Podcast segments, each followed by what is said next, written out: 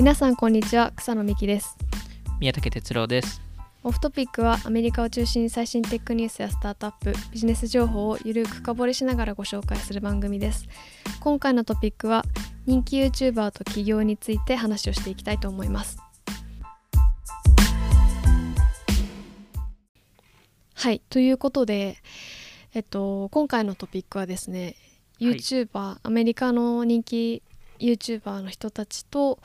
まあ、その彼らた彼女らがどうやってビジネスを展開して、まあ、起業をしているのかっていう話について話していきたいなと思うんですけれども、はい。まあ、過去にその第42回でデイビッド・ドーブリックさんの話だったり、まあ、ミスタービスト今回もお話しするんですけど、あの話を取り上げてきたこのクリエイタービジネスクリエイターのビジネスっていうところを今回ももう一回話したいなと思うんですけれども、はい。まあ、今回宮武さんにご紹介していただく YouTuber の方が2人いるっていうところで、はい、1人目がエマ・チェンバレンさんっていう。そうですね。エマ・チェンバレンさんは、まあ、YouTuber で、えっと、ちょうど最ちょ最近1000万人の、えっと、YouTube 登録者を、えっと、確か4年前に、えー、始めたんですけど、まあ、割と早めに1000万人突破しまして。と TikTok でも1000万人弱、えー、Instagram だと1000万人以上、えー、のフォロワーがいる。まあなんですかね。その Z 世代のなんか代表的クリエイターなのかなみたいな、うん、そのエマさんのその動画のその人気の秘密は一言で言うとな何なんですか？どういうところなんでしょうか、えっと、一言で言うとオーセンティシティ、ありのままって感じの。ありのままっていう、えっと、ところで、えっとまあ、すごいリアルな人っていう、えー、ところが多分彼女のすごい魅力的なところでそこをすごい強調してて、はい、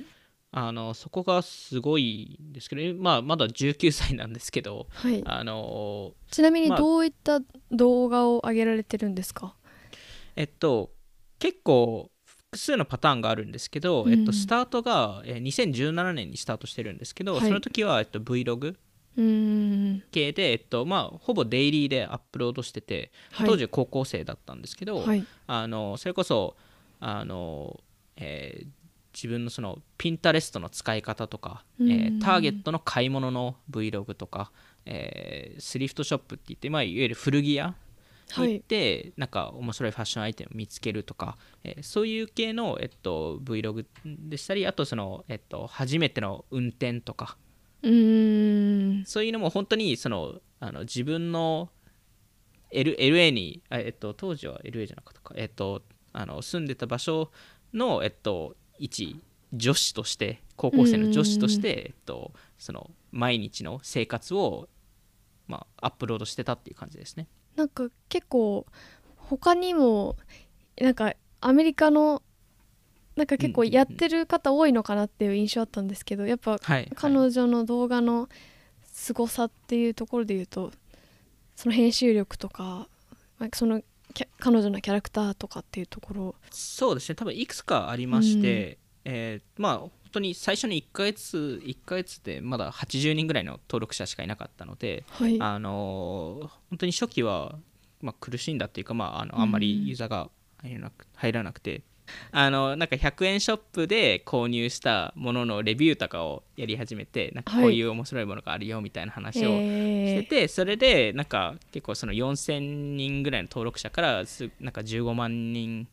の登録者1ヶ月でいってでそれがどんどん重なっていったんですけど、まあ、その中で結構その今のその Z 世代とか若者層に響くあのネタネタっていうかそのあのトーンを使ってて、まあ、まず自虐ネタがめちゃくちゃ多いですと。うん。意外ですねなんか。はいそういうの好きじゃない世代だと思ってました。その Z 世代の人たちめちゃくちゃ好きなんですよ。あの、えー、なんか他人のことを相手のことをなんか悪く言うのはめちゃくちゃ悪いんですけど自虐ネタはみんな好きで。へでそれを YouTuber でやってる人って割と少なくて当時は。あっていうのも、えっと、結構重要なポイントですしあとはえっとまあ結構その2018年とかは、えっと彼女のファッションスタイルとかも、うんあのトレンまあ、2019年ぐらいに一番爆発的にひあの広がったビスコガールはい。ってあると思うんですけどそれの、まあ、いわゆるし初期パイオニアみみたいな感じ、えーですかね。えっと聞いてる方に説明しておくとそのカメラのアプリカメラの編集アプリがあってそれがビスコっていうんですけどなんかそのトーンがあの可愛いえっとトレンドになっててそういうトーンを真似してる人たちをビスコがあるっていうんですよね。うん、あそうですそうです、はい。まさに。なんでそこの、まあ、いわゆるそういうファッションとかそういうあの、うん。ライフスタイルを、えーエマさんも、えっとはい。送っていてでさらにその自虐ネタ、まあ、ビスコガールみたいなトレンド、えープラスその、えー自分のリアルの姿を、えっと、すごい見せるのがうまくて、まあ、大体その彼女の動画を見るとあの本当に朝から始まるんですねまず。大体の動画が、はなんで本当に起きた後にあの動画撮っていてななのでノーメイクなんですよ。うーん。で、えっと、場合によってはニキビがあったりとかもなんかそれもなんか全面的に出すとか。自分が、えっと、例えばその、えーメンタルがすごい弱まってる時もそのはリアルな話を、えーするっていうのが、まあ、今だとそういう人たちって増えてますけど当時2017年18年ってそんなにいなかったのでうーん。あえてそういうのを、えっとやったり、まあ、当時その2018年とかは特に結構その YouTuber ってあの動画のクオリティをめちゃくちゃ上げてたんですよね。はい。そのカメラいいカメラを使うとかあうん。の編集をちゃんとするとか。でそれをあえてちょっと、えーまあ、クオリティを下げるような編集を出ししたりとかなんかそういうのを、えっと、やったりとかそのいわゆる自虐ネタもその動画内でやったりあと途中で例えば自分がなんか変なリアクションをした時に、えー編あの編集してる自分に次のカットになって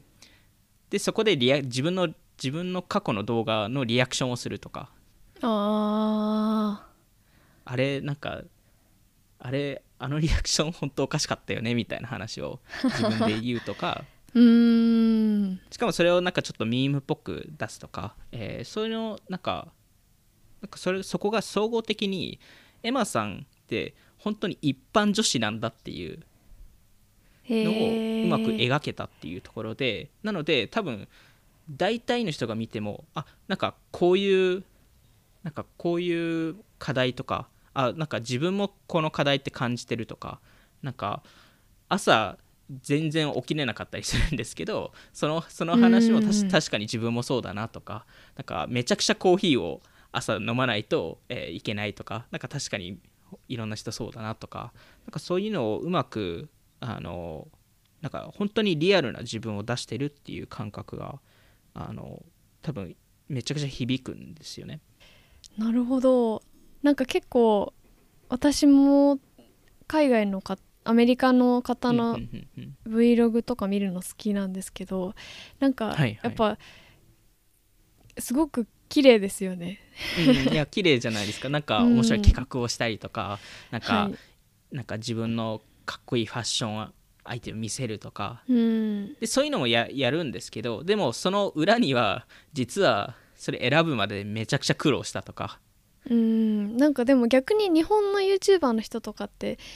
エマ・チェンバレンさんみたいな方が結構多いなっていう気はしました。なんかなんて言うんですかね。やっぱ日本なんか日本例えば Vlog 系 YouTuber に限っての話なんですけど、はいはいはい。なんか日本って Vlog 撮るってなるとなんかアメリカみたいに広い部屋はないし なんか結構リアルに撮らないとなんか難しい部分あるなとかうん思ったんで結局すごくリアルな生活感が出てくるというか。でまあはいなんかありのままのう Vlog んみたいなのは多い気がしますね。人気の YouTuber の、まあ、マータソさんとかそういう人とかありのままの自分を見せてる系 YouTuber は多いなって思いました。確かに。うん。なんかそこもやっぱりエマさんもなんか普通に途中でゲップをする時はもうそのままゲップをしたりとか なんか本当にうん。あのなんだろうその本当に友達っていたら多分このままなんだろうなってはい。いうところが見えるっていうところで、そこが多分すごい良くて。でえっとまあそこで、えっと、2018年末に、えっと、あのブレイクアウトクリエイター賞をもらうんですけど、うん。まあ、いわゆる次世代クリエイターだっていう賞なんですけど、まあ、その影響でいろいろブランドからも、えっと、あの声をかけられて、はい。えーで、まあ、特にその親近感を持てる人だからこそそのラグジュアリーブランドが話しかけに行って、えーなんでルイ・ヴィトンはい。と、えっと、未だに提携してるんですけどあのパリのファッションウィークに誘われたりとか。えー、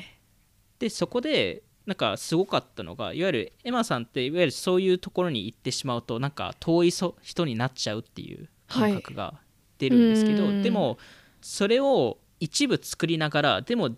なんか日常的なあのこともちゃんといまだにやってて例えばそのあのパリのファッションウィークに行った時のパリの Vlog のスタートが、えっと、一緒にコーヒー作ろうっていうで、えっと、メイクなしで今日何が起こるかってあの話しますみたいなことから始まってたりするのでなんかそこはなんかうまくバランスよくどっちも取れたっていうのが多分エマさんの2019年のすごいところで。で2019年は他の YouTuber とコラボしたりとかそのはい。いろんななんか試し試したことがあって、えうん。ー、スナップチャットでクリエイターショーを作ったりとかなんはいかサングラスのコレクションを作ったりとかターゲットとコラボやったりとか。でその影響で2019年だと、えっとまあ、2018年がブレイクアウトクリエイター賞をもらったんですけど2019年はクリエイター・オブ・ザ・イヤーをもらったんですよね。なんでで、まあ、2019年末に最後に自分のコーヒーブランドを作ったんですよね。でこれってすごい重要なポイントだと思ってましてーはい。あのやっぱり多くのやっぱりアメリカ人、まあ、日本人もそうだと思うんですけどコーヒーって皆さんよく飲むじゃないですか。はい。でエマさんもめちゃくちゃコーヒー飲むんですよ。うーん。で大体 Vlog の中で、まあ、少なくとも1回はコーヒー飲んでてえー、なんかコーヒー買いに行かなきゃっていうでそこの散歩がてらコーヒー買いに行くとかはい。コーヒーのレビューをするとかあうん。の本当に日常的にコーヒー好きな人っていうのが分かるんですよね。えー、だからこそ自分のコーヒーブランドを作るっていうのがすごいメイクセンスしてて。うーん。で、えっと、チェンバレンコーヒーって言って、えっと、2020年にちょっとリブランディングをしてもう一回そのリローンチしたんですけどはい。あのそのコーヒーもすごい、まあ、まず美味しいっていう、えー結構評判になってて特にコーヒーって毎日のようにみんみんな飲むじゃないですか。はい。なので、えっと、いわゆるコーヒーって親近感あるんですよねでエマ・チェインバレンさんも親近感あるからこそめちゃくちゃこのコーヒーっていうのが自分のブランドにすごいフィットしててなおかつエマ・チェインバレンさんってコーヒーのことをめちゃくちゃ話すので。でだからこそ、まあ、彼女の最近の Vlog とか見ると基本的に絶対あのチェインバレンコーヒーって出てくるんですよ。えー、飲んでるシーンが出てくるんですね。飲んでたりつあの作ったりとか。え今日はちょっとアレンジでこういうのを入れてみようとか。わあ本当にビジネスマンですね。そうなんですよ、ね、でもなんかまあ本当に彼女がコーヒーが好きだっていうのもうんみんな知ってるし、オーディエンスの人たちは。で美味しいっていうことも評判だって言ったらもうそりゃ信頼めちゃくちゃありますもんね。美味しいんでしょうでやっぱりそのコーヒーの部分もありながらその2018年とか2019年とか、い。やっぱりインスタの世代だったじゃないですかそこって。ななのでいわゆるすごいあの自分をよく見せるとか、はい。そういうのがある中でエマさんは逆逆に言っていわゆるノーメイクで自分のニキビの話とか自分の課題の話とかいわゆる自分完璧じゃないっていうのをちゃんと伝えてた、えーうん。っていうところもあってでコーヒーって毎日飲むじゃないですか。はい。で逆にもう一つ特に女子だと毎日やるのってメイクとかやるじゃないですか、まあ、スキンケアってやるじゃないですか、だからこそスキンケアの、えっと、バッド、えっと、ハビットビューティーかな？の、えっと、ブランドアンバサダーで後々クリエイティブディレクターとしてエマ・チェンバレンさんが任命されて。えーそのブランドは結構新興ブランドなんですか？割と新興ブランドで結構そのインフルエンサーと提携してる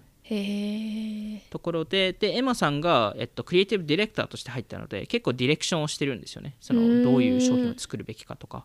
えーだからこそ、えーそのブランドもほぼ全 Vlog 最近の Vlog だと出てますと。へえなるほど。なのでそこもまあ勝手にそこのそのまあ結局ノーメイクで始まってるのでそういうスキンケアのルーティンを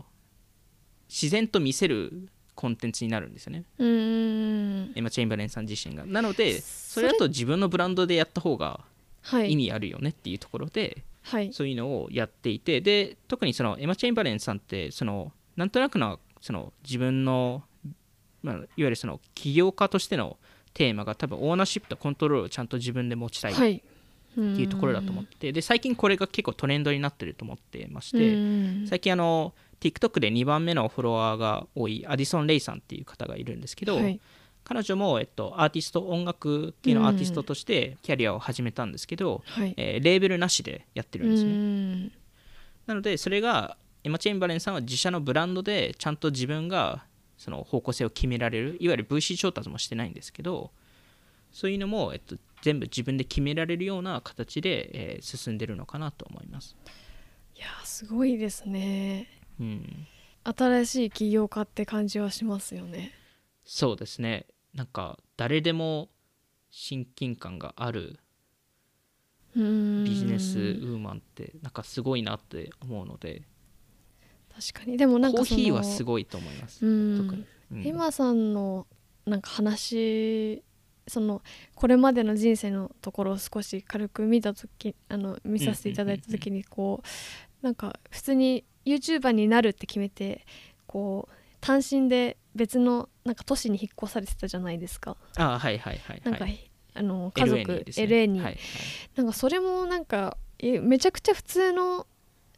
普通のというかその日常生活はすごくみんなの共感を得るような普通の生活なんだけど結構やってることはすごく夢をもらえるなんていうか勇気をもらえるというかうなんか彼女を応援したい彼女みたいになりたいっていうオーディエンスの気持ちもすごくよくわかるというかなんかすごくなんかロールモデルじゃないですけど本当に身近な友達になりたいあのうん夢を持ってるいい友達みたいな。なんかすごくいい、あのポジションですよね。いやめちゃくちゃいいポジショニングで、うん、で高校中退してるんで彼女って。うんすごいですよね。YouTube にも専念するためにってことですもんね。そうですそうです。やっぱりうん。特に2018年の成長がすごくて2018年の4月に確か100万人のあの登録者いくんですけど、そのえっと2ヶ月後に倍になってうんでその1ヶ月後にまた100万人増えてでその1ヶ月後にまた100万人増えてみたいななんか結構そこがうまく、えっと、成長したなっていうところとでやっぱりその Vlog から一旦彼女って離れてもう少し企画系のものとかやってたんですけどへやっぱりその Vlog がルーツにあるからこそコロナ期間中にそ Vlog に戻ったんですよ。ーうんあの他の人たちとあのコラボができないじゃないですか。はい。で他の YouTuber っていわゆるそういうコラボとかで成長してたので結構苦しんでた人たちもいるんですけど、うん。エマさんはそこがもともと一人で自分の人生を撮ってたのであ一緒になんかコロナって退屈だよねっていう話をフランクにできる人っていうーいやーでもそれは本当にうん日本だと、まさにそれケミオさんとかあがやってたことだなと思いますね。なんか本当うんにコロナで、あのい在宅ワークができない私、やばいよねみたいな、もう本当に気分落ち込むよねみたいな話とか、うんニューヨークにいてここのこういう生活ですみたいなもう部屋にずっといるの大変ですみたいなそういうなんかリアルな Vlog みんなが共感するような Vlog みたいなの本当に。うん。でも本当それができる人って結構稀ですよね。本当に。いやいないですよね。そういうのがちゃんしかもそれをオーディエンスが信じてできる人っていないじゃないですか、なかなか。結局すね。彼らまあ、君代さんもそうですけどフォロワー数もいっぱいいて、まあ、いわゆるまあまあ多分お金もらってるわけじゃないですか、えうん。エマさんも結構数億円の家を LA で買ってるんではい。別にあのお金に困ってる人ではないんですけど、うん。でも自分のなんかでもちろんそのルイ・ヴィトンとコラボしたりとかなんかそういうのもやってるので、なんかすごい人っていうのは全員わかるもののでも同時にめちゃくちゃ普通の子だなっていう瞬間も多くてそこがそれができる人ってすごいと思います。確かに。うん、でそれが自分のブランドになってるのがすごいと思ってて普通だとそれを自分のブランドにできないじゃないですか。うん。自分の弱みを出すってなかなかできないんで。うん。でも自分の弱みを出すからこそ信頼されるんですよね。そうですね。なんかやっぱ有名人の方の YouTuber とかもっと素の部分が見たいっていうところはありますよね。まあその日本もアメリカもそうですけど。確かに。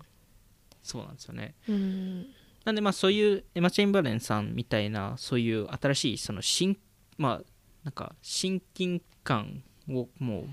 前々に出す人で、はい。それでうまくその自社のブランドにそれをつなげてる、うん。えー人もいれば、えーまあ、それとは違うパターンで伸びてる人もいて、で、はい。えっとまあ、過去にミスタービーストの話も、えーしましたし、まあ、あのノートとかでも書いたと思うんですけどちょっと MrBeast のアップデートをしたくて。はい。でなぜかというと MrBeast の最近の動きがどんどん加速してて。おおでどんどんいろんなことをやり始めていて、はい。そこをさすがにアップデートしないとなっていう、えー段階まで来ましたと。おおー。一応ミスタービーストの説明というかどんな方なのかっていうのは。そうですね、えっとはい。ミスタービーストは、えっと、YouTuber で、えっと、今多分5000、えっと、もうすぐで6000万人の多分うん。YouTube 登録者、はい。えーになるんですけどあの結構その企画系のチャレンジ動画が多くて、うん。えーなので例えばですけどその、えー友達を彼の、まあ、よく YouTube に出る友達がいるんですけどそのあの人たちを呼んで高級車に、えっとえーをミスタービーストが買って、はい。えーでそこに、えっとえー最後まで、えーその車を触り続ける触り続けた人がその車をもらえる企画とか。聞いてると結構おなんかすごい企画だなっていう。すげえすごい企画です。すごいというかなんかあの、まあ、おお金かかってるなっていうのとすごく、はい。ふざけた企画だなっていう感じがしますけど。でも見てみるとやっぱ面白いというか誰でも面白いって思ううん、動画ですよね。そうですね。うん例えばそのクリスマスとかでやったのがその、えーアメリカってあのクリスマスライトを使ってデコレーションをするじゃないですか家,、はい。家の。なのでそれあの家を確か彼3つ買ってうーん。それもそれでおかしい話なんですけど 家を3つ買って大量の、えっと、クリスマスライトを購入してで、えっとえっと、彼の知り合いとかあの知らない人たちにそのクリスデコレーションを、えー一晩かけてやってくださいとはい。で一番うまくできた人がその家をもらいますと。っていう企画をやったりとかあの、まあ、結構その彼ってそのギブアウェイって、まあ、いわゆる何か彼が購入して他の、まあ、友達だったり知らない人に、えうん。ーそれをあげてそのリアクションを取るっていうのが、えー彼のよくやることなんですけど、はい。あのまあ、どんどん彼のあの規模感が大きくなってましてはい。去年とか無人島を買ってるんですよね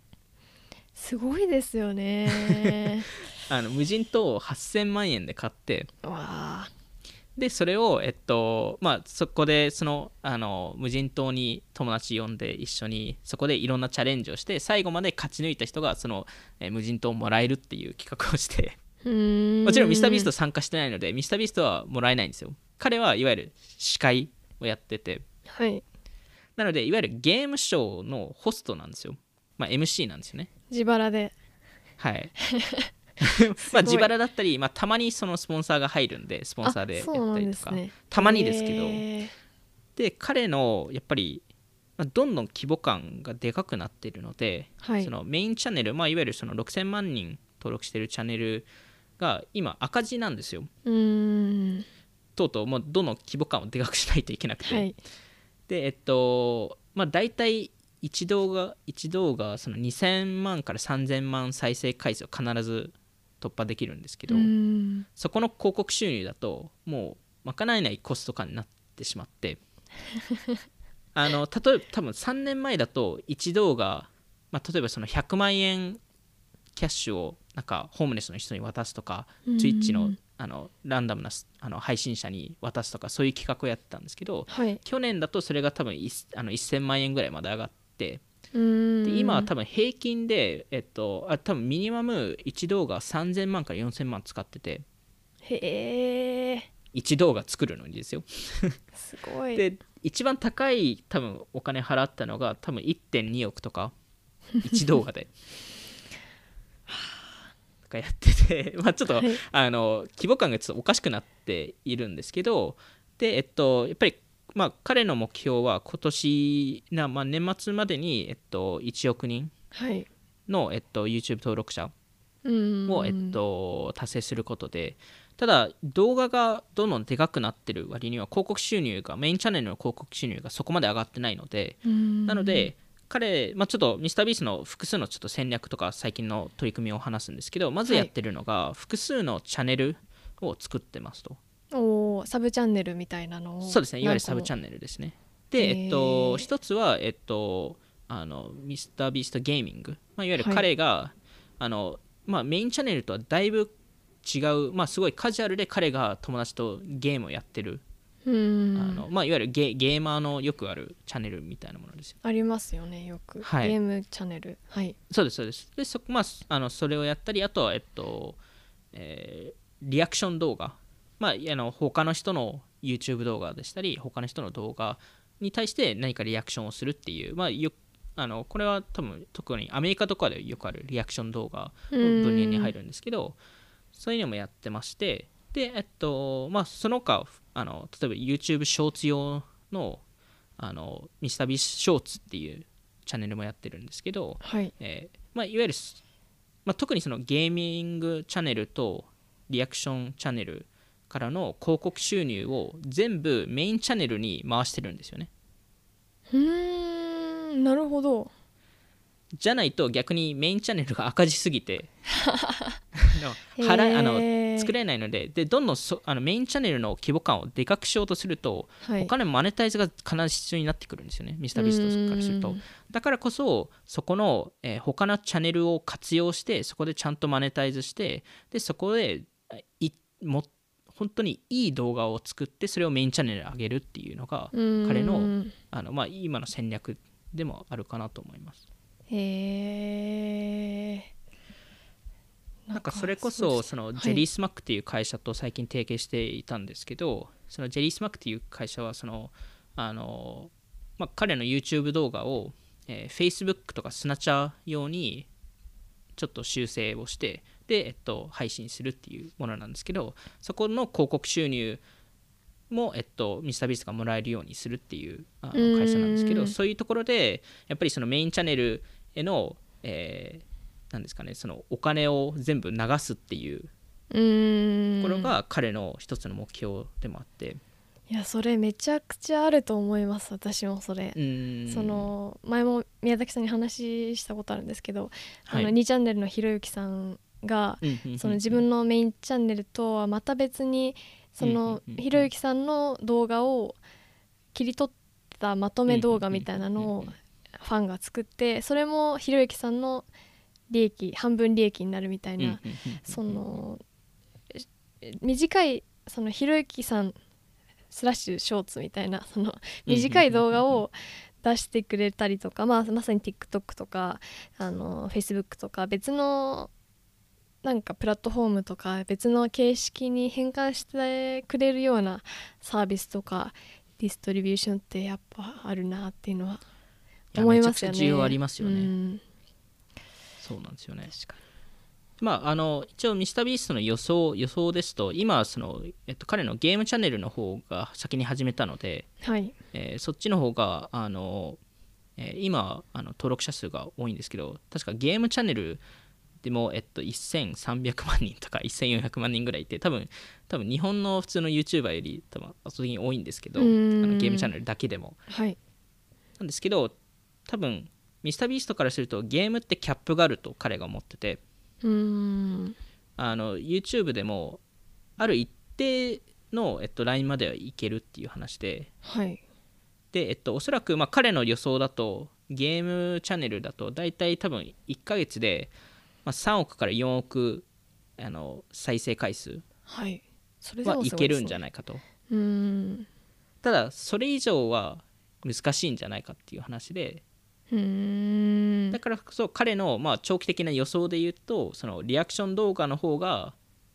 最終的にゲームを上回るんじゃないかと。へえそういう話って、そのミスタービートさんが直接インタビューとかで言ってるんですか？言ってます。言ってますなんか彼ははい。はい。あの YouTube が大好きすぎて YouTube の研究をひたすらやるんですけどはい。あのそれに対してインタビューでめちゃくちゃ話したがったりとか結構クラブハウスでも話したりするんですけどそういう話を結構しますね。研究大事ですね。いや大事ですね。でもなんか、うん。あの今そのミスタービートさんの記事あ記事じゃなくてチャンネル見てたんですけど、はいはい。でも全部なんかメインチャンネルのめちゃくちゃでかい企画もゲームの実況もリアクションも、まあなんか他の弾き方も出つつですけど全部に出てるのはすごいなっていう。そうなんですよね。やばいですね。やばいです。まあ、で最近メインメインチャンネルの動画の頻度ってだいぶ落ちたんですけど、あのそこはやっぱりいい動画を出したいっていう思いがあるからこそやってて。はい。でゲームチャンネルとかはよりカジュアルにできるのでいわゆる、まあ、うんいわゆるリアクション動画なので彼がゲームをプレイしてそれに対してリアクションだったり友達とのやり取りっていう話なので、そそっちの方がカジュアルで作りやすいっていうところで結構そのあのメインチャンネルの YouTube 動画って場合によっては1年以上前から企画してるものだったりするのでうーん。例えばその花火あのの企画があったんですけどそれ確か1年半前からやってて何回かやろうとして失敗してるんですよ。へえなんで、まあ、そういうこともちゃんちゃんとやってますし結構なんかいくらお金を2 3 0 0 0万とか3 4 0 0 0万とかかけても良くないとミあのミスタービースト、まあ、あの本名ジミーさんなんですけどジミーさんが思うとあの出さないんですよ。うーん。なんで多分合計1億円以上多分出してない動画はあって。へえでもそそそれだけクオリティに徹底してるっていうところで、まあ、そのメインチャンネルの方は頻頻度ではなくて本当にクオリティが、えっとうん、一番重要だと彼が言ってますね。なるほど大事ですね、はい。で逆はい。そうなんですよ。で逆にショーツのチャンネルとかはあの結構そのインターナショナルオーディエンス特にインドインド多いの、えっと、ユーザー獲得がすごいいいっていうのを彼が言ってて、うん。まあ、特にその TikTok とかなくなったのでインドで。だからだと思うんですけど、はい。まあ、ショーツだとマネタイズは厳しいんですけどオーディエンスを、えっとまあ、いわゆる獲得するっていうところと、うん。あと場合によってそのショートフォーム動画が本当に流行った場合に、まあ、そこにヘッジする感じでそういうのにも、まあ、彼が、えっと、やってるっていうところなんですけどた確かミスタービーストが多分 YouTube 業界の中で、えー専用のショーツチャンネルを最初に作ったんですけどはい。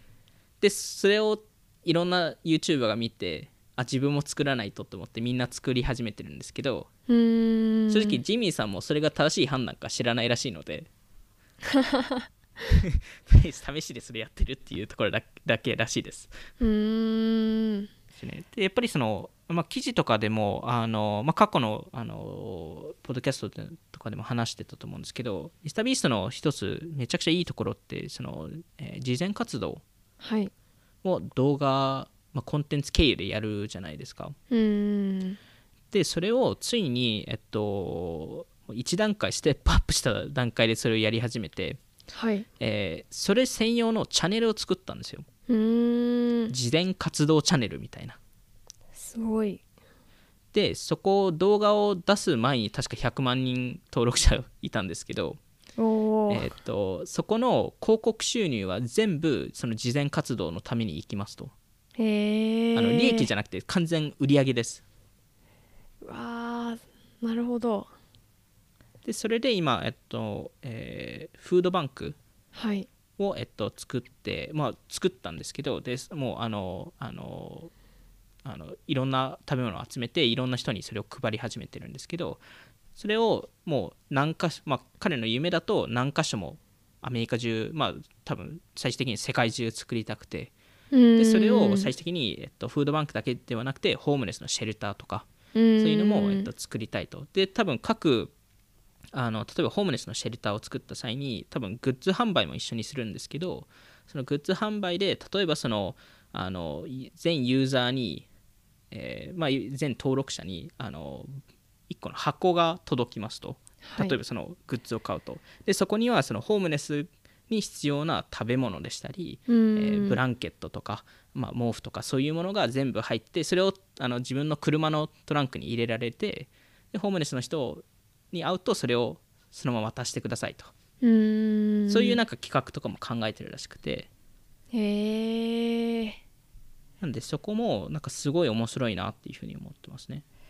なんかこうミスタービーストさんそのもののファンもなんそのもののファンというかそのキャラクターのファンもいてでもそのなんかちゃんと活動してるっていうところでまた新しい層のファンは増えそうですねそれは。そうなんですよね。なんででまあそういう、まあ、いわゆるコンテンツ戦略をミスタービースが描いてるんですけどはい。ここっからが結構面白いところで、うん、あの彼最近まあ、これから話す3つの取り組みをやってるんですけどそれがすごい面白いと思っていて、はい、1つが、えっと、クリエイティブジュースっていう会社を立ち上げたんですけど、はい、それは何をしてるかというと、えー、あのクリエイターがクリエイターに投資できる、えー、仕組みを、えーまあ、そのファンドなのか、えー、ちょっと具体的なところがまだ見えてないんですけど、まあ、それ専用の会社を作ったらしくて。へえでジミーさんって、まあ、ミスタービーストさんってそれをすでになんかいわゆる投資はやってないんですけどそのいろんなフィードバックとかメンタリングってず常にやってまして、はい、結構あの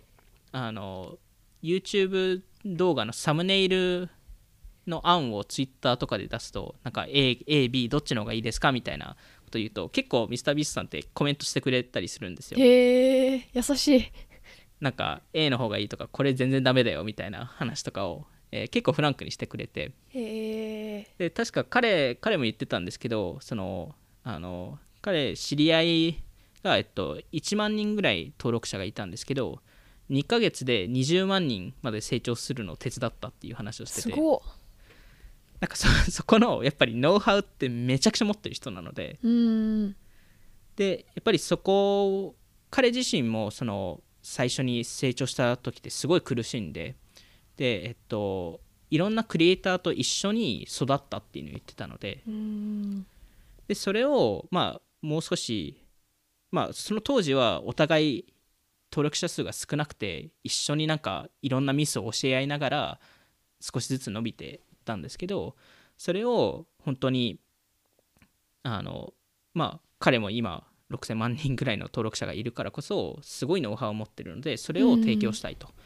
でそれで、まあ、プラスちょっと投資をしてで、えっとまあ、ちゃんと彼もマネタイズができるような、えー、形で、えっと、やりたいっていう話で、まあ、もしかしたら本当に3年5年後とかなんか YouTube チャンネルに投資できるっていうのが主流になるかもしれないなと思いましたね。おおクリエイター版ワイコン。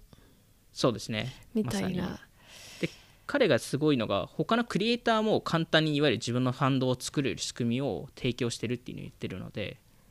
なんかその、うん、いいですよね。その自分だけが儲かる仕組みじゃなくて、この仲間たちがそうなんですよ。なんか儲かる儲かるっていうか幸せになるような、うん、道筋があるというかなんか設計というか、うん、そうですね。面白いですよね。うん、まあミスター・ビスタは本当に YouTube 大好きな人なので、うん、それしか考えない人なので、うん、だからこそ彼がやってることってすごいフィットしてるんだなって思いますし、はい、で、えっとまあ、次の取り組みが、えーまあ、去年末に立ち上げたあのビーストバーガーっていうものなんですけど、はい。はい、彼が、えっとまあ、去年末ちょっと何をやったかって解説すると、えっと、一気に、えー、300店舗のレストランを立ち上げたんですよね。でそのレストランを立ち上げたっていうでもその、えー、実際にリアル店舗なんですけど、えー、ただそのまあ、いわゆるバーチャルキッチンの制度を使ってましてあの既存アメリカにあるレストランはい。を300店舗とコラボしてでそこのレストランのキッチンの中でミスタービーストバーガーっていうハンバーガーでしたり、まあ、彼あのあのメニューがいくつかあるんですけどその中の商品を作れるえーための材料とかそれを全部レストランに提供しててパッケージングとか。でそれを、えっと、あのデリバリーアプリ例えばドアダッシュとかはい。ウーバーイーツとか。で、えっと、そのオーダーがユーザーから来た時にそのレストランのスタッフがそれを作ってくれるとで、まあ、その作ってくれる代わりに、えー売上の一部を彼らがもらえますと。うーん。で特にその既存の、まあ、特にコロナ期間中にこれ立ち上げたので、はい。あのレストランも苦しんでた時なので、まあ、結構レストランも結構喜んでくれたっていうところですね。なそれ面白いですよね。そうなんですよね。一気に300店舗行きましたからねローンチで なんかその逆になんかマクドナルドとか有名チェーン店とコラボしないっていうのもなんか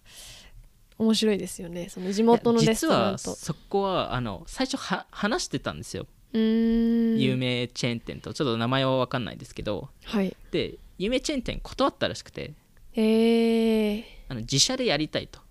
まあ、いわゆるマクドナルドとトラビス・スコットの多分事例とか皆さん見てたのでうーん。そういうのを自分たちでやりたいと。なるほど。あその会社はえまだどこかは分かんないんですよね。どっかはちょっと分かんないんですけど、うんで、まあ、今回ローンチして、はい。まあ、一気に300店舗ローンチしてでミスタービーストのあビーストバーガーっていう専専用のアプリもあるんですけどそれが、えっと、アプリランキング全米で1位になって。うわーすごい。で、えっと、開始した10分後にあのアプリがクラッシュして トラフィック多すぎて、へえまあ、それそれだけ影響を持ってる人なので、はい。あのでまあ成功したタイミングでチェーン店が声かけかけに来たらしいんですけど もう遅いよっていう話で あのでえっと今現在450店舗ぐらいありまして、は確かカナダとかでもローンチしてるんですけど一応はい。年内には、えー多分1000店舗から1500店舗ぐらいになる予定で、でこれ最初に聞いた時になんかこれってなんか一時的なものでなんかミスタービーストのハンバーガー食べ続ける人っているのかなみたいな。っって思ってたんですけどはい。なんかいろいろミスタービーストの話とかこれ直接言言ってたり言ってる部分もあって言ってない部分もあるんですけどあの彼の戦略が少しずつ見えてきてはい。なんかすごいこと考えてるんだなと思いまして。おお何ですか？ミスタービーストバーガーっていうのははレス,、レストランっていうディストリビューション戦略ではい。まず、えっと、これ2パターンあるんですけど、えっと、はい。まず、えっとまあ、す今450店舗全全米に、まあ、いわゆる彼彼のハンバーガー、まあ、食べ物をディストリビューションできる場所があるわけじゃないですか、はい。それを食べ物じゃなくてグッズ販売とかなんかローカルの、えー商品とか限定グッズを作れるインフラをまず提供、まあ、まず作りましたと。うーん。っていうのもあるんですけどもっとでかい話で言うとでこれ実際にこういうヒントを出し始めてるので多分この戦略絶対やると思うんですけど他のクリエイターと絶対これコラボするんですよ。そのでビーストバーガーで他のクリエイターの食べ物とか商品が出せるようになると。そうです。でこれはぜ最終的におそらくなんですけどもうビーストバーガーっていう名前じゃないんですよ。彼の戦略って YouTuber のディストリビューションレストランを作るっていうことなんですよ。おおで彼ってもうこのインフラを作ったのでいわゆる誰でもどの YouTuber でも一からなんか一つのレストランではなくて一からてるな。全米ですごい。食べ物をローンチできるインフラを作ったんですよ。今からやっても追いつけないですね。追いつけ 追いつけるかもしれないですけど 結構な時間がかかりますよまあそうなんねですよ。で結局これ2年前からこれ彼らこれやってるので。なんでそこがすごいなと思ってで最終的にミスタービーストさんもますね、いずいずれか、まあ、自分のチャンネルがもしかしたら、まあ、ミスジミーさん自身がコンテンツ作りたくないかもしれないじゃないですかいずれ。うんはい。そうなった時にミスタービーストがそこの YouTuber レストランのメニューから消えたとしても他の YouTuber がどんどんいるので。天才だ。結局彼がお金儲けし続けられるんですよこれだと。これ確かにありだなと思ってすごい面白いと思いました。ちょっとこれは日本のどなたかやった方がいいですよこれは。いやー絶対誰かやった方がいいです。まあでもなんか結構アメリカのできるケースっていう感じもしますけどそでも面白いですよね。うん。てかこれほどなんかこうビジネスにこうやる気のあるというか まあ大きな博打をできるようなあクリエイターって本当に世界的に見てもこのミスタービースト本当特筆してますよね。すごいなと思います。レベルが違いますね本当に。うーん。でしかもそれだけじゃないんですよもう。おお あのさらにもう一つさらに大きくなれなれる展開があって、まあ、これはもう少しその彼彼自身のブランドとしてなんですけど、はい。あの去年と今年もやったんですけど、はい。あの Finger on the Up っていうああ話題のゲームを、えっと、作りまして。はい。でえっとまあミスタービーストの今までのコンテンツって生き残った生き残ったっていうか何かゲームをやって最後まで勝ち勝ち残った人がお金もらえるとか何かあの高級車をもらえるとか家をもらえるとか、そういうしあの取り組みをいわゆるアプリ化したんですよね。うーんで、えっと、初期のアプリはミッシフっていう会社と一緒に連携してやったんですけど、はい。あのそこでは、えっと、フィンガーオンザアップで、まあ、アプリに指をつけるつけるっていうのかな？押し続けるっていうコンセプトで、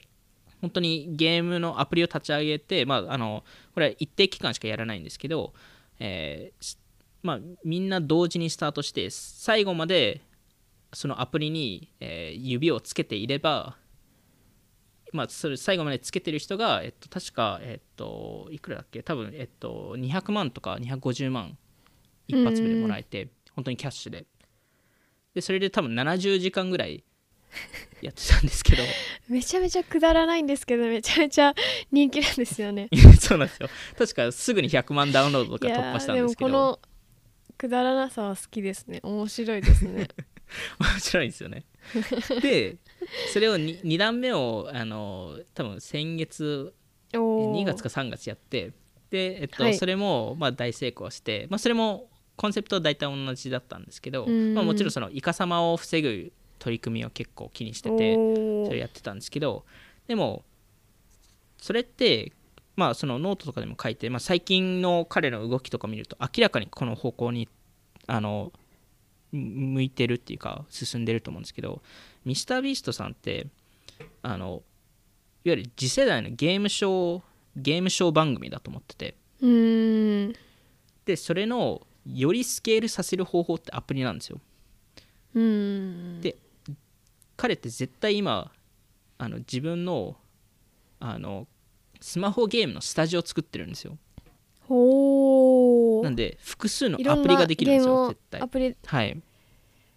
おー。いろんなゲームを作ってそれが全部キャッシュインセンティブがあってで、えっと、直近のあのこ今年やったやつは、えっと、優勝者に1000万渡したんですよ。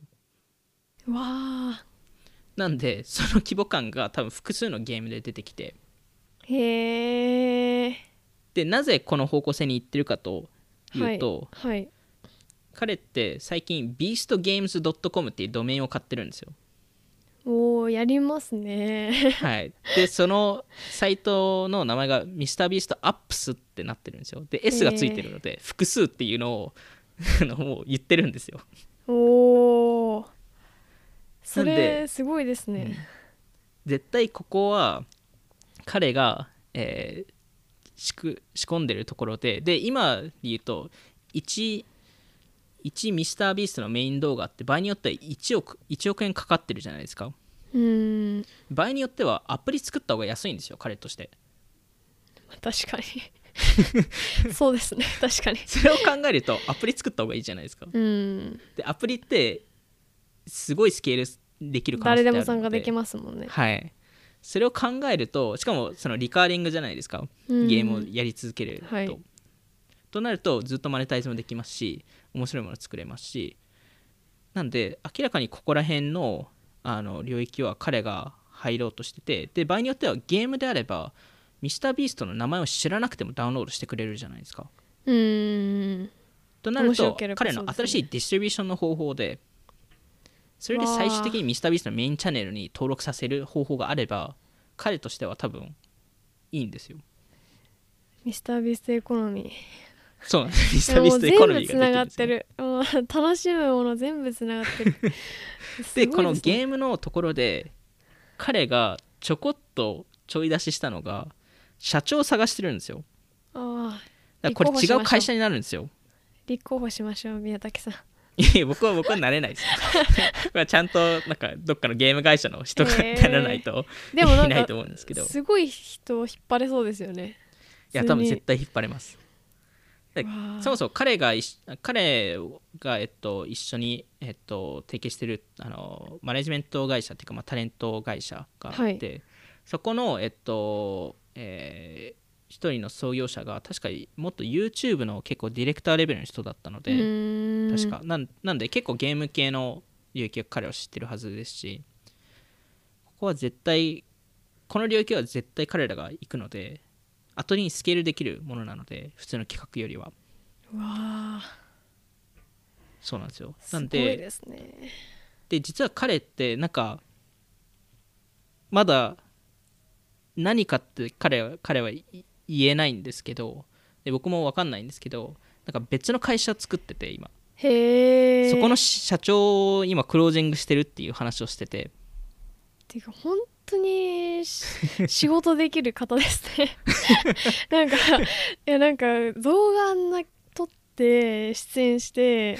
なんか会社作ってハンバーガー屋さん先店舗とか作って本当に仕事ができる優秀なでも彼彼の一番メインフォーカスってそのメインチャンネルで逆に今いやほん60人ぐらいのスタッフがいるんいで、やすすごいですね本当に。はい、とあとこのタレント会社ナイトメディアっていうところなんですけど、そこがいるからこそこれが全部できるんですけどはい。で彼も最近言ってるのはあのー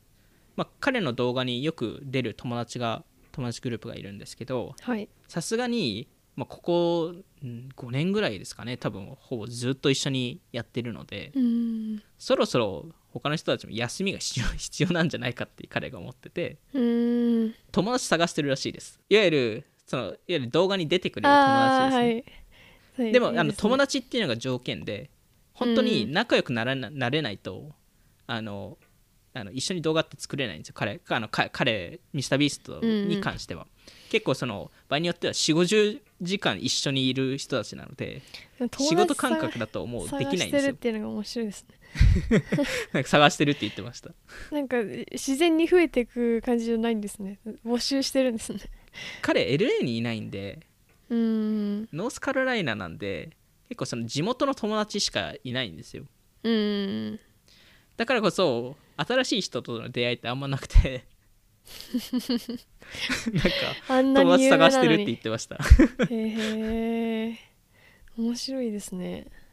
そうなんですよ。なんでまあミスタービーストもまあいわゆるこれこれ多分スケールするためにもどんどんもっと人が必要っていうのをうん。彼が思ってるはずで。はい。なんかそれこそ彼の最近の動画とか見るといろんな人を紹介し始めてるんですよ。その編集スタッフの人がちょこちょこ動画に出てなんかちょっとチャレンジをややったりとか、はい。なんで少しずつキャラクターを増やそうとしてるのかなと思うんですよねうーんでもありますよね、うんなんか日本の芸人さんとか芸能人の方がやってる YouTube ってマネージャーの方とかが出てくるとめちゃくちゃ再生回数伸びるみたいな。はいはいはいはい、はい、結構裏の人が出てきてちょっとその素の部分も見えるしなんか他のキャラクターの人も知れて面白いなっていうのはありますよね。そうなんですよね、うん。でこれってスケールさせる方法なんですよね、うん。いわゆる最終的に例えばそのマネージャーがはい。動画に出始めるじゃないですか、はい、で毎回ではないですけど結構な頻頻繁で出てくると最初にはい。マネージャーがじ自分のチャンネル作るんですよ。あー。えでもあります。最近 TikTok も TikToker の方のマネージャーアカウントってよく見かけません？そうなんですね。見かけます。ないですわかんないです。へえあのーあじゃあ増えてるんだこういう仕組みが、TikToker の人のあ TikToker の人を撮るマネージャーの人が撮っててああの TikToker の人のもうちょっと素の部分とかあとまあマネージャーの人の人柄みたいなのを出してるアカウント、まあ、総合的にフォロワーも増えますしさすがだなっていう。いやそうなんですよね。で例えばマネージャーであればもう少しビジネス面の話をしたりとか、なんかいろんな形で新しいコンテンツで作れるはずなのでいわゆはい。るこういう、なんか一人のクリエイターが複数のクリエイターを作ってキャラクターを作って彼らがさらにコンテンツを作ってそれが全部メインの会社につながるっていう仕組みがどんどん出来上がっていて。でそれをやるうまくやれば最終的にミスタービーストさんも彼自身が降りてもいわゆるコンテンツクリエイターでなくなったとしても持続可能な会社を作れる可能性があって、それの一番代表的な事例が100 Thieves だと思っていて最近のニュースでも出てましたけど、はい。あの2人の結構あの主あの主要なクリエイターが最近ココオーナーはい。として、えっとあのまあ、ジョインしてうーんそれはやっぱりこういう流れを示してるのかなと思いましたね。クリエイターも起業家になり起業家もクリエイターになりというか。そうですね。でもでそこがちゃんと会社化して、いわゆる一人に依存しないクリエイターカンパニーっていうのが将来できるんじゃないかなと思います。ちょっと楽しみですね。なんかそうですね。まあ、エマエマーさんもミスタービーストもちょっとうん企画系と Vlog 系っていうなんかちょっとどちらも違いますけどどちらもなんか魅力うん作り込むのも面白いですし作り込まないなんかまあ本当に紙一重というかどどっちもでも作り込んでないけどなんかその編集がめちゃくちゃうまかったりとかでもすごいこだわってますよね。こだわってますね。で、うん。ミスタービーストもめちゃくちゃ企画凝ってるけどなんかフレンドリーさもあるし、そうななんんかうんうんうんうん。すごくふざけた企画だけど事前活動もしてるみたいな、そうですね。なんかその信頼を得られるようななんか愛嬌のあるキャラクターっていうのはいやまさにそこがいますね。めちゃくち。ゃ大事ですよね。多分、うん。次世代クリエイターになるにはそこの親近感を作れない限りはオーディエンスってついてこないはずなので、うん。